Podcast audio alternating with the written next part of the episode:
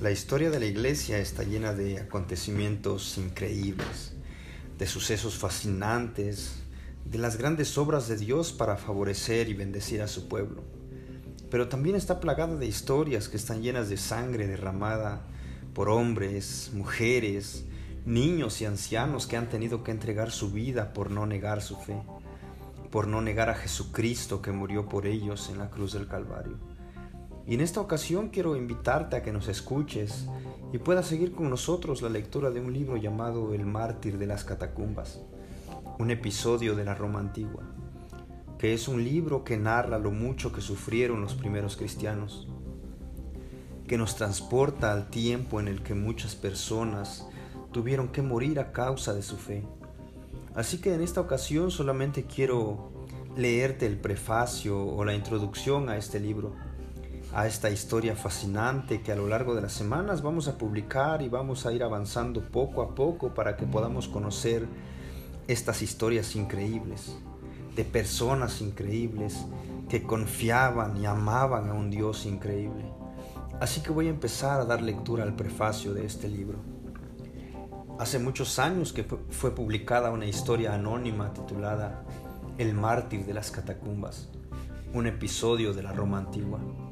Un ejemplar fue providencialmente rescatado de un barco de vela americano y se encuentra en poder del hijo del capitán Richard Roberts, quien comandaba aquella nave y tuvo que abandonarla en alta mar como consecuencia del desastroso huracán ocurrido en enero de 1876. Cuidadosamente reimpresa, presentamos aquí aquella obra, habiendo sido celosamente fieles al original aún en su título.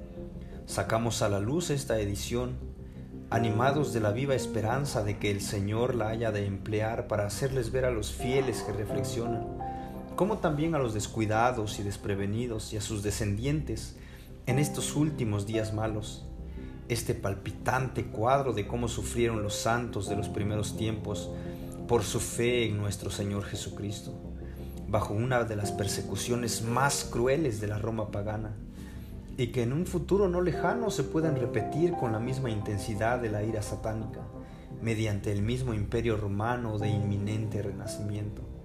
Ojalá pueda despertar nuestra conciencia al hecho de que si el Señor tarda en su venida, hemos de vernos en el imperativo de sufrir por Él, que voluntariamente tanto sufrió por nosotros.